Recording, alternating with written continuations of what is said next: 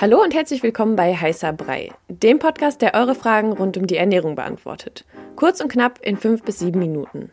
Ich bin Sanja und stelle dem Ernährungswissenschaftler Jan eure Fragen. Antworten gibt's ohne viel Gelaber, direkt auf den Punkt und wissenschaftlich fundiert. Stellt uns eure Fragen via DM bei Instagram an koro-de. Und jetzt viel Spaß mit der Episode. Wir haben ja in der letzten Episode mal kurz das Thema Fettzellen angesprochen. Das habe ich mir natürlich gemerkt. Und deswegen machen wir heute mal eine Episode zum Thema Fettzellen und alles, was dazugehört. Was sind denn überhaupt Fettzellen und wofür brauchen wir die? Also Fettzellen nerven erstmal ne, uns alle, glaube ich. Also Fettgewebe an sich ist ja jetzt nichts, wo man sagt, ach cool, Mega dass wir geil. das haben, geil, sondern ähm, es ist irgendwie ein lästiges Thema und trotzdem super interessant, wie ich finde. Also früher dachte man zum Beispiel, dass Fettgewebe einfach nur dafür da ist, Fett, also Energie zu speichern heute wissen wir, dass Fettgewebe viel, viel mehr kann. Also Fettgewebe besteht nicht nur aus Fettzellen, sondern auch aus Immunzellen, Neuronen und anderen Zelltypen wie Stammzellen auch. Und wir wissen, dass es nicht nur eine Art von Fettzelle gibt, sondern man unterscheidet weiße und braune. Das hat man vielleicht schon mal gehört. Ja. Und dann gibt es jetzt noch beige. Das ist im Prinzip so ein Mix aus mhm. den beiden. Und das Interessante ist, diese braunen Fettzellen und die weißen, die unterscheiden sich schon sehr, sehr stark. Also die braunen Fettzellen zum Beispiel, die findet man vor allem in Babys, also in Humanbabys. Ähm, diese kleinen, kleinen, dicken Wonneproppen, da sind äh, einige braune Fettzellen. Und in Tieren, die Winterschlaf halten. Das hat einen Grund, äh, nämlich dass braune Fettzellen nicht nur Energiespeicher sind oder gar kein Energiespeicher so richtig, sondern die werden dafür genutzt, um Wärme zu produzieren. Also sie speichern in gewisser Art Wärme und geben diese Wärme ab. Deshalb können Tiere in kalten Umgebungen dann eben auch überleben. Das Ganze heißt dann kälteinduzierte adaptive Thermogenese. Also die. Gibt es dafür auch eine Abkürzung? Äh, bestimmt. Aber ähm, das, das wäre das jetzt. Also ne, die Wärmebildung unter Kälteeinfluss sozusagen. Mhm. Und bei Babys auch sehr, sehr wichtig, weil man will ja in der Evolution nicht, dass so ein Baby direkt irgendwie erfriert sozusagen, wenn es mal kühler ist. Mhm. Ne? Ja. Und, und diese Fähigkeit verlieren wir, wenn wir älter werden. Okay, du hast ja gerade schon gesagt, wozu Babys und Tiere diese Fettzellen brauchen. Ja. Aber wozu brauchen wir als Erwachsene, sage ich jetzt mal, die Fettzellen? Mhm, okay, also wir brauchen auf jeden Fall Fettzellen, um Energie zu speichern. Also es ist ja so, wir sind dafür gemacht, dass wir in Hungerperioden überleben. Das heißt, wir essen, essen, essen, essen, speichern Energie ein, bilden Muskelmasse aus und äh, lagern eben Energie auch in Form von Fett ein, in den Fettzellen zum Beispiel, im Fettgewebe. Und das wird dann frei, wenn wir zum Beispiel fasten oder wenn wir Sport machen. Also immer dann, wenn wir über unsere Bedarfsdeckung hinaus irgendwie aktiv sind.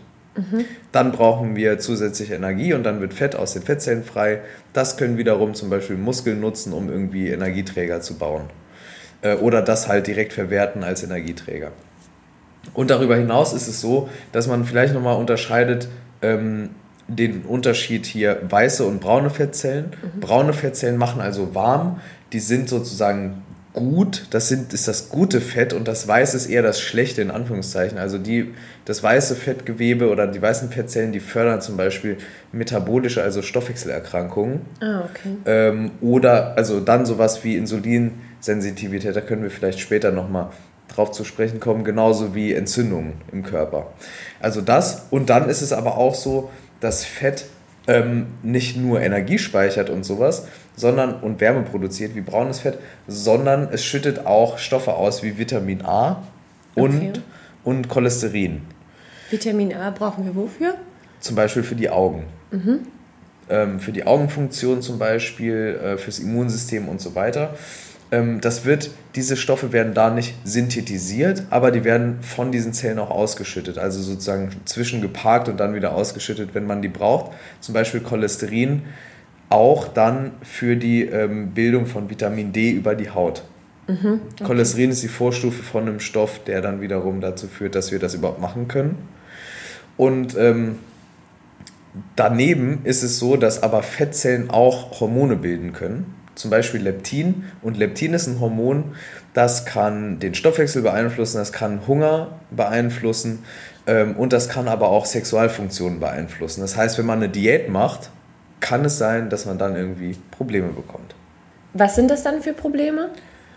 Also, ähm, wenn man eine Diät macht und viele Fettzellen ähm, dazu zu bringt, äh, eben Fett abzugeben, dann kann es dazu führen, dass man keine, keinen Sexdrive mehr hat, also Libido-Einschränkungen und auch, dass die Periode ausbleibt bei Frauen, also man von Amenorrhoe betroffen ist. Mhm. Das hat, beobachtet man immer dann, beide Symptome sozusagen bei ähm, Menschen mit Essstörungen, insbesondere dann Anorexie, wenn das Gewicht sehr, sehr niedrig wird und vor allem der Körperfettanteil, dann treten so Sachen auch auf. Mhm. Du hast ja gerade eh schon die Probleme angesprochen. Und äh, wenn man zu wenig isst vor allem, mhm. was ist denn aber, wenn ich jetzt zum Beispiel dauerhaft zu viel esse? Also wenn mhm. ich, genau, was passiert denn mit meinen Fettzellen? Genau, also die Fettzellen, mm, die unterscheiden erstmal nicht ähm, zwischen, hey, was wir hier machen, ist zu viel. Die denken nur sozusagen, hey, wir müssen auf jeden Fall immer einspeichern, weil die nächste Hungerperiode kommt. Das ist in uns programmiert. Das heißt, die Fettzellen haben keine bösen Absichten. Aber trotzdem, was sie machen, ist, sie lösen unkontrollierte Entzündungserscheinungen auf und Reaktionen. Also man nennt das so low inflammatory und ne, also man ist immer leicht entzündet und das kann dann dazu führen, dass man zum Beispiel Stoffwechselprobleme bekommt im Hinblick auf zum Beispiel Insulin. Insulin ne, hängt mit Zucker zusammen und der Verwertung von Zucker und dann der Bereitstellung an Zellen und so. Und wenn man dann immer eine chronische, kleine, kaum spürbare Entzündung im Körper hat, ähm, das ist jetzt auch nichts Esoterisches oder so, das ist einfach harte Wissenschaft, ähm, dann kann es halt dazu kommen, dass man irgendwann insulinresistent ist und dann ja, Probleme damit bekommt. Also Begleiterscheinungen, Herz-Kreislauf-Erkrankungen und so weiter und so fort können da, davon dann auch kommen.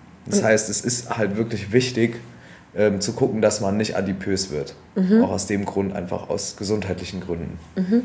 Ähm, Wenn es jetzt gerade um Probleme geht, wir haben ja das letzte Mal auch über die Anzahl von Fettzellen gesprochen.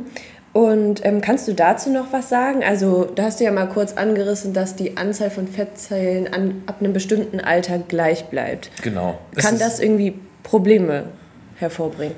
Ja, absolut. Also gerade wenn man ähm, Kinder hat oder jetzt zum Beispiel jugendlich ist und das hört, ähm, ist es schon eine wichtige Info, wie ich finde, darauf zu achten, dass man ähm, im, im Alter bis 20, sagt man, nicht adipös ist. Mhm. Und wenn, dass man dann nochmal schaut, dass man in einen normalen, gesunden Bereich kommt. Weil in diesem Alter von 0 bis 20 ähm, verändert sich nicht nur die Fülle sozusagen der Fettzellen, sondern auch die Anzahl. Das heißt, wenn ich zunehme mit 14 Jahren und werde adipös, dann habe ich nicht nur dickere Fettzellen, also Fettzellen mit mehr Fett, Triglyceriden drin, ähm, sondern habe auch mehr davon. Mhm. Und diese Anzahl kann sich ab einem gewissen Alter, man sagt ungefähr 20, ähm, kann sich nicht mehr verändern. Das wird nicht mehr anders. Also es wird auch nicht weniger, wenn man abnimmt zum genau. Beispiel. Wenn ich jetzt abnehme, mhm. ich bin jetzt fast 30 Jahre alt und will abnehmen, dann verändert sich nur die sozusagen Füllung, jetzt ganz einfach gesagt, der Fettzellen, aber nicht mehr ihre Anzahl. Krass. Okay. Dafür müsste ich dann sozusagen eine OP machen. Ja. Und Fettzellen quasi entnehmen lassen oder aufschneiden lassen. So, ne? also, irgendwie. also Fett absaugen und so. Genau. Ja. Und da ist es halt auch so, wenn man adipös ist, und zum Beispiel schon ein bisschen älter, dann gibt es Studien, die zeigen, je älter man ist, desto mehr Schadstoffe noch von früher, also Toxine, die überall drin waren, irgendwelche, ne, also in Wänden, in Plastik und das war ja alles noch ein bisschen schlimmer als jetzt. Ja. Ähm, auch mit Müllentsorgung und Verbrennung und so. Das lagert sich im Körper auch in Fettzellen ab. Ah, okay, also die speichern auch Gifte. Genau, die speichern auch Toxine und wenn man, es gibt jetzt so relativ neue Untersuchungen, ähm, die sind auch alle in den Shownotes verlinkt, die Sachen, ähm, die zeigen, dass wenn du dann einen Eingriff hast, äh, bei dem Arzt deines Vertrauens dann, äh, und der sagt dir, ja, wir machen dich irgendwie, wir lassen dich optisch dünner wirken und so, wir nehmen dir Fett raus, sozusagen, dann kann es sein, dass diese Gifte in deinen Blutkreislauf kommen Ach krass, okay. Und das halt nicht so gut ist. Ne? Und ähm, auch deshalb, also wegen all dieser Gründe ist es wichtig, dass man irgendwie aufpasst, äh, sowohl bei Kindern und Jugendlichen, aber auch dann im, im weiteren Erwachsenenleben. Also irgendwie so ein Thema, was ziemlich so, ja nicht zwiegespalten ist, aber so zwei Seiten hat. Also Fettzellen sind sau wichtig für uns, ja. aber können auch einige Probleme quasi mit sich bringen. Genau. Ähm, was ist denn dein Fazit zu dem Thema? Also Fazit ist auf jeden Fall erstmal nochmal Reminder, Fett macht nicht Fett. Also das Fett, das Nahrungsfett ist jetzt nicht unbedingt das, worüber wir heute reden. Ja. Da, hier heute geht es ums äh, Körperfett. Und ähm, genau, zu viel und zu wenig ist einfach schlecht. Also sowohl zu wenig Körperfett, Körperfettanteil 6% ist nicht gesund, Körperfettanteil von 50% ist auch nicht gesund. Also man sollte schauen, dass irgendwie Männer, ähm, biologische Männer, ähm, sozusagen irgendwie zwischen, weiß ich nicht, 10 und 20 sich einpendeln. Mhm. Eher in Richtung 15 und so und nicht in Richtung 20. Und bei Frauen kann man da nochmal 10% so draufschlagen, weil Frauen einfach genetisch bedingt, einfach auch wegen Kinderkriegen und so weiter und so fort dazu veranlagt sind, mehr Fett einzulagern. Das ist mhm. auch gut so. Also wir wollen das nicht, dass, oder es ist sehr ungesund, wenn Frauen auf einmal 6%, 8%, 10% Körperfett haben, dann funktioniert sehr, sehr viel nicht mehr. Mhm. Haarausfall, Amenorrhoe und so weiter. Also beides ist, schli beides ist schlimm und beides, auf beides muss man aufpassen, zu viel, zu wenig. Und deshalb ist es wichtig, dass man das weiß, was Körperfett macht ähm, und auch ähm, die, zum Beispiel die Info mit Kindern und Jugendlichen. Das war eure Frage zum Thema Ernährung kurz und knapp besprochen. Danke fürs Zuhören. Wenn euch die Episode gefallen hat und ihr mehr davon wollt, abonniert unseren Podcast, um keine Folge mehr zu verpassen. Stellt uns weiterhin eure Fragen und lasst uns gerne eine Rezension bei Apple Podcast da. Wir hören uns beim nächsten Mal hier bei Heißer Brei. Ciao.